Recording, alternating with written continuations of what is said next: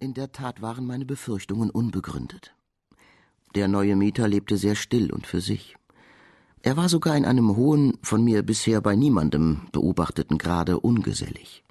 Wirklich ein Steppenwolf, ein fremdes, wildes und auch scheues Wesen aus einer anderen Welt als der meinigen. Meist hielt er sich den ganzen Tag in seinem Zimmer auf, las und schrieb. Der Tag war vergangen, wie eben die Tage so vergehen. Ich hatte ihn herumgebracht, ihn sanft umgebracht mit meiner primitiven und schüchternen Art von Lebenskunst, hatte einige Stunden gearbeitet, alte Bücher gewälzt, Post empfangen und all die entbehrlichen Briefe und Drucksachen durchgesehen, war eine Stunde spazieren gewesen und hatte schöne, zarte, kostbare Federwölkchenmuster in den Himmel gezeichnet gefunden. Sehr hübsch, ohne Zweifel.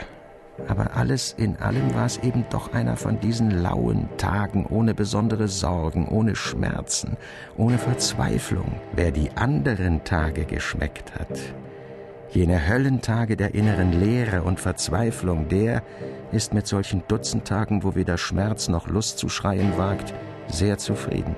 Auch heute wieder ist kein neuer Krieg ausgebrochen, keine neue Diktatur errichtet, keine besonders krasse Schweinerei in Politik und Wirtschaft aufgedeckt worden. Nur steht es mit mir leider so, dass ich gerade diese Zufriedenheit gar nicht gut vertrage, dass sie mir nach kurzer Dauer unausstehlich verhasst und ekelhaft wird. Es brennt dann in mir eine wilde Begierde nach starken Gefühlen und eine rasende Lust, irgendetwas kaputt zu schlagen oder ein kleines Mädchen zu verführen oder einigen Vertretern der bürgerlichen Weltordnung das Gesicht ins Genick zu drehen.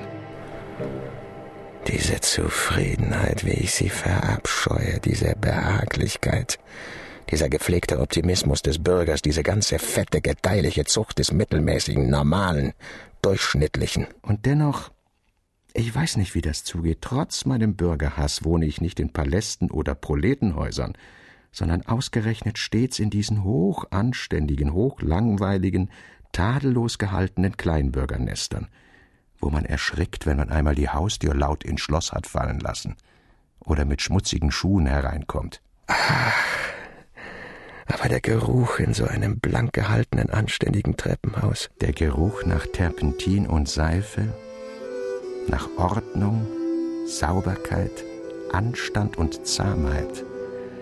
Das hat etwas Rührendes.